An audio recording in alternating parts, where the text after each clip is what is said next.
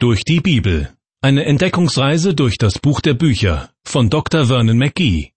Ins Deutsche übertragen von Kai-Uwe Wolczak. Ich begrüße Sie ganz herzlich zu einer weiteren Folge aus der Sendereihe Durch die Bibel. Mittlerweile sind wir im vierten Kapitel des ersten Mosebuches angelangt. Dort wird die fürchterliche Geschichte von Kain und Abel erzählt. Sie sind Söhne der beiden ersten Menschen Adam und Eva. Mehr dazu gleich in einem kurzen Rückblick. Und danach geht es weiter ab Kapitel 4, Vers 6. Adam und Eva müssen den Garten Eden verlassen, nachdem sie zum ersten Mal gegen Gott gesündigt haben. Darüber berichtet die Bibel im ersten Buch Mose Kapitel 3. Die beiden bekommen Kinder, unter ihnen Kain und Abel. Kain bewirtschaftet später Ackerland, Abel wird Schäfer. Als die beiden Brüder eines Tages Gott ein Opfer darbringen, nimmt Gott das Opfer von Abel an, während er das von Kain ablehnt. Ich vermute, dass Gott grundsätzlich verlangt hatte, ein geschlachtetes Tier als Opfer darzubringen. Denn es ist ein Symbol dafür, dass Gott darauf verzichtet, den sündig gewordenen Menschen zu bestrafen. Doch statt ein Tier zu schlachten, opfert kein etwas von den Erträgen seines Ackers. Möglicherweise war er stolz darauf, was er durch seine eigenen Hände Arbeit hervorgebracht hatte.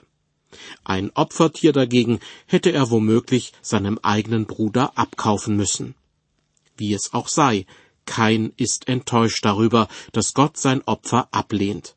Da ergrimmte Kain sehr und senkte finster seinen Blick, heißt es im ersten Buch Mose, Kapitel 4, Vers 5. Und weiter?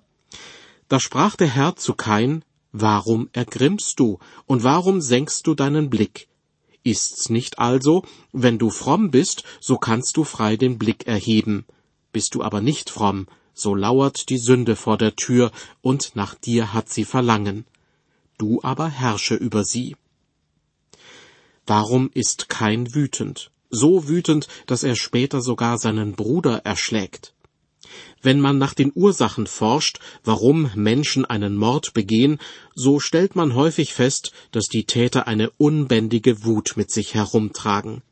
Dahinter stecken oft Neid und Hochmut.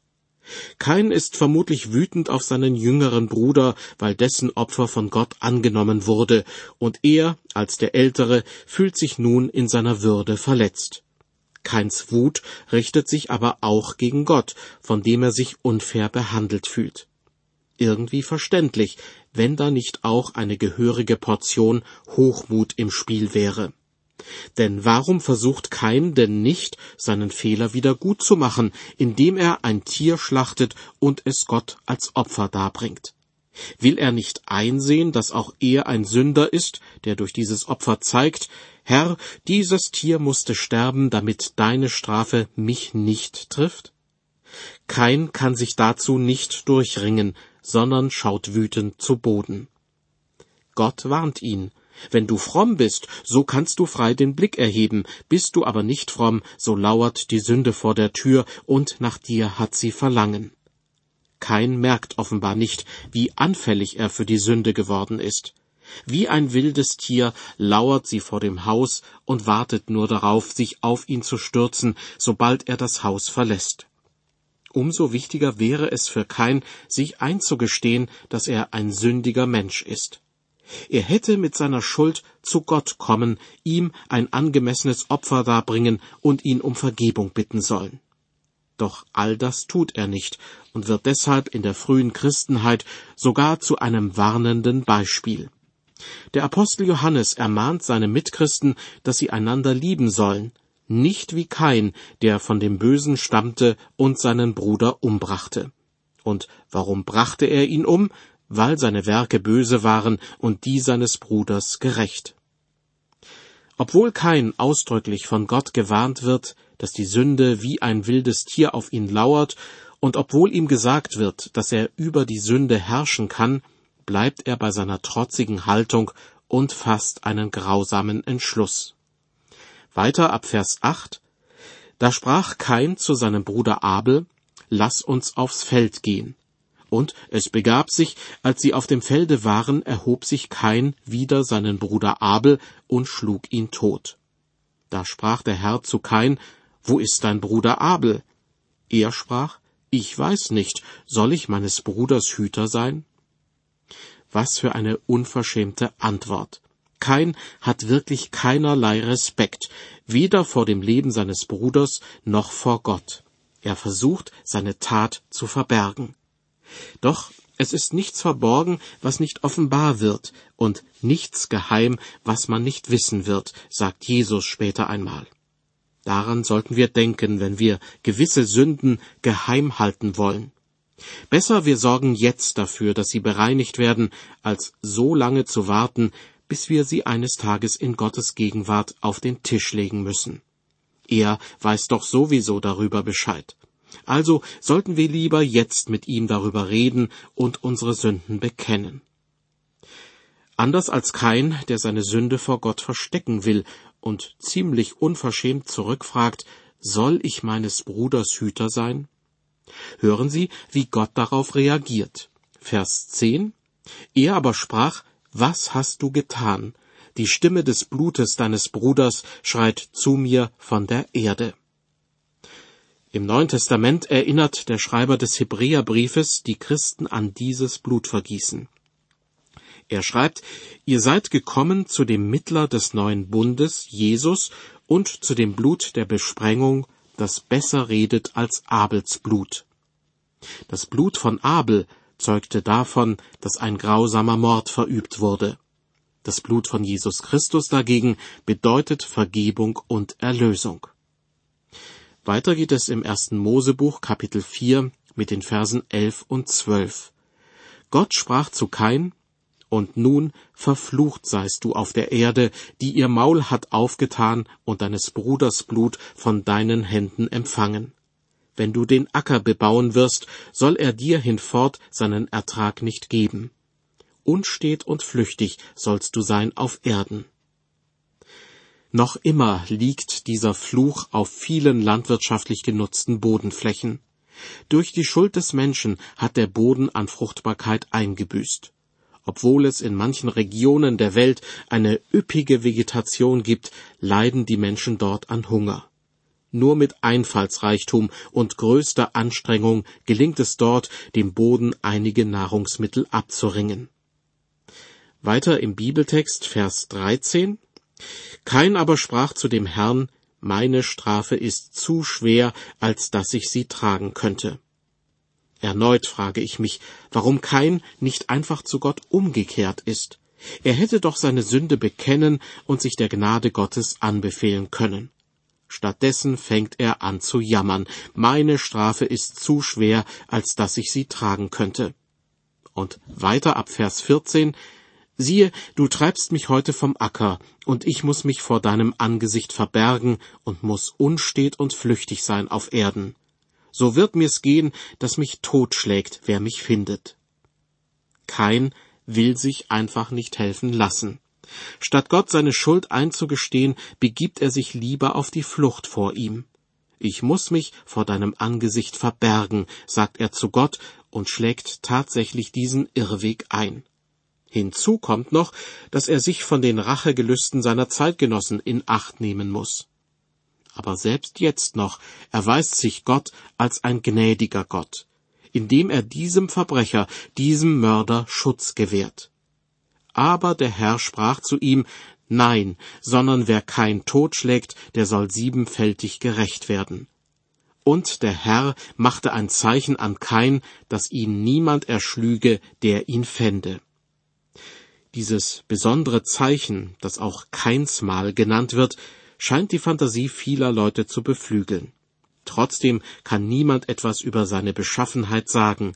Auf jeden Fall wurde Kain dadurch geschützt. Streng genommen war Kain übrigens kein Gesetzesbrecher, denn ein allgemein verbindliches Gesetz gab es noch nicht. Nirgendwo war festgehalten, du sollst nicht töten. Was man Kain jedoch vorwerfen konnte, war die Tatsache, dass er Gott kein angemessenes Opfer dargebracht hat und weiterhin jedes Schuldeingeständnis ablehnte. Dass er Gott nicht dazu zwingen konnte, sein Opfer ebenso anzuerkennen wie das seines Bruders Abel, machte ihn rasend vor Wut. Und es endete damit, dass er seinen Bruder erschlug. Kain wendet sich von Gott ab, verlässt seine angestammte Heimat und gründet eine Familie. Ein wirklicher Neuanfang ist das aber nicht. Keins Sünde, sein zerbrochenes Verhältnis zu Gott, lastet wie eine schwere Hypothek auf seinen Nachkommen. Zwar kommt es zu einer kulturellen Weiterentwicklung, aber die Entfremdung von Gott bleibt ein Kennzeichen der Nachkommen Keins. Hören Sie jetzt die Verse 16 und 17. So ging Kain hinweg von dem Angesicht des Herrn und wohnte im Lande Not, jenseits von Eden gegen Osten. Und Kain erkannte seine Frau, die ward schwanger und gebar den Henoch. Und er baute eine Stadt, die nannte er nach seines Sohnes Namen Henoch. Manche Bibelleser vermuten hier ein weiteres Fehlverhalten von Kain, weil er die Stadt nach seinem Sohn benennt. Aber seien wir doch ehrlich, das passiert doch heute genauso, dass Straßen, Flugplätze und ganze Städte nach berühmten Persönlichkeiten benannt werden. Und Kirchen und christliche Schulen erhalten oft die Namen von beliebten Christen mit Vorbildcharakter. Interessanter finde ich die Tatsache, dass Kain die erste Stadt baut, die in der Bibel erwähnt wird. Der Städtebau ist eine kulturelle Errungenschaft, die man nicht unterschätzen sollte. Städte bieten Schutz. Hier entwickeln sich Handwerk und Handel. Städte verursachen aber auch große Probleme. In vielen Teilen der Welt verlassen Menschen ihre Dörfer, Siedlungen und die kleineren Städte und ziehen in die großen Metropolen. Sie hoffen auf Wohlstand und wollen ihr persönliches Glück machen. Doch stattdessen landen sie in Elendsvierteln und trauen sich nicht mehr zurück in ihre Heimat. Das städtische Leben kann Segen und Fluch sein. Wie es in der Stadt war, die von dem Brudermörder Kain gegründet und nach seinem Sohn Henoch benannt wurde, wissen wir nicht. Weiter ab Vers 18. Henoch aber zeugte Irat, Irat zeugte Mejuhael. Mehujael zeugte Metushael. Metushael zeugte Lamech. Lamech aber nahm zwei Frauen, eine hieß Ada, die andere Zilla. Noch eine Neuerfindung wird hier erwähnt, die Polygamie. Davon spricht man, wenn ein Mann oder eine Frau mehrere Ehepartner hat. In der Bibel kommt praktisch nur die Ehe zwischen einem Mann und mehreren Frauen vor. Lamech spielt hier den Vorreiter, was diese unselige Erfindung betrifft. Denn Gott hatte sich die Ehe so nicht vorgestellt. Gott schuf den Menschen als Mann und Frau, und die beiden sollen ein Fleisch sein. Wer die biblischen Berichte aufmerksam liest, stellt fest, wie viel Unglück die Vielehe verursacht und dass sie von Gott nicht gut geheißen wird. Zwar hatten selbst fromme Männer oft mehrere Ehefrauen, aber darin waren sie kein gutes Vorbild. Die Bibel berichtet nur deshalb darüber, weil sie nichts beschönigt, sondern die Tatsachen gewissenhaft schildert. Nach dem ersten Stadtgründer und dem ersten Polygamisten werden in den nächsten Versen die ersten Wohnungsmieter und Viehzüchter, die ersten Musiker und die ersten Handwerker erwähnt. Sie sind die Nachkommen von Lamech und seinen beiden Frauen Ada und Zilla. Ich lese die Verse 20 bis 24. Und Ada gebar Jabal, von dem sind hergekommen, die in Zelten wohnen und Vieh halten. Und sein Bruder hieß Jubal, von dem sind hergekommen alle Zither- und Flötenspieler. Zilla aber gebar auch, nämlich den Tubalkain, von dem sind hergekommen alle Erz- und Eisenschmiede und die Schwester des Tubalkain war Nama. Und Lamech sprach zu seinen Frauen, Ada und Zilla, höret meine Rede, ihr Frauen Lamechs, merkt auf, was ich sage. Einen Mann erschlug ich für meine Wunde und einen Jüngling für meine Beule. Kein soll siebenmal gerecht werden, aber Lamech siebenundsiebzigmal. Ein seltsamer Spruch, den Lamech hier vom Stapel lässt. Er beruft sich auf seinen Ur-Ur-Urgroßvater Kain, der doch in erster Linie ein Täter war und kein Opfer, das gerecht werden musste. Und selbst wenn sein Vorfahre Kain in einer Auseinandersetzung doch einmal Opfer gewesen sein sollte, so ist dieses 77 Mal ein Zeichen für Lamechs unersättliche Rachgier. Insgesamt kann man den Nachkommen Kains zwar eine kulturelle Weiterentwicklung bescheinigen, andererseits waren sie ihrem Stammvater vermutlich ähnlicher, als ihnen lieb sein konnte. Weiter mit den Versen 25 und 26. Adam erkannte abermals seine Frau, und sie gebar einen Sohn, den nannte sie Seth. Denn Gott hat mir, sprach sie, einen anderen Sohn gegeben für Abel, den Kain erschlagen hat. Und Seth zeugte auch einen Sohn und nannte ihn Enosch. Zu der Zeit fing man an, den Namen des Herrn anzurufen. Nicht nur Kain und Abel waren recht unterschiedliche Charaktere, auch Kain und Seth unterscheiden sich wie Feuer und Wasser. Kain war derjenige, der sich geweigert hatte, Gott ein angemessenes Opfer darzubringen. Er war neidisch geworden auf seinen Bruder Abel und hatte ihn sogar getötet. Zu Kains Nachkommenschaft gehören Leute wie Lamech, der wegen seiner unermesslichen Rachgier bekannt wird. Von Seth dagegen wird berichtet, dass er einen Sohn bekam, und zu der Zeit fing man an, den Namen des Herrn anzurufen. Es ist wohl nicht zu viel gesagt, wenn man behauptet, dass mit Seth eine ganze Segenslinie ihren Anfang nimmt. Seth ist ein direkter Vorfahre von Noah und damit der gesamten heutigen Menschheit. Auch im Stammbaum Jesu im Lukasevangelium taucht er auf. Mit der Erwähnung von Seth und Enosch endet das vierte Kapitel des ersten Mosebuches und wir erreichen Kapitel fünf. Noch immer befinden wir uns in dem ersten großen Hauptteil, der die Kapitel eins bis elf umfasst. In diesem ersten Hauptteil werden die ganz großen Themen der Bibel abgehandelt, die für die gesamte Menschheitsgeschichte von Bedeutung sind. Also zunächst die Schöpfung, dann der Sündenfall des Menschen und nun von Kapitel 5 bis 9 die Sintflut.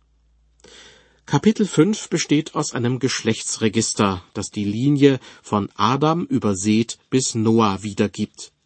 Die Linie von Adam über Kain wurde ja bereits im vorangegangenen Kapitel erwähnt und spielt jetzt keine größere Rolle mehr. Die Nachkommen Kains werden nur dann noch erwähnt, wenn sich ihre Wege mit denen von Seths Nachkommen kreuzen.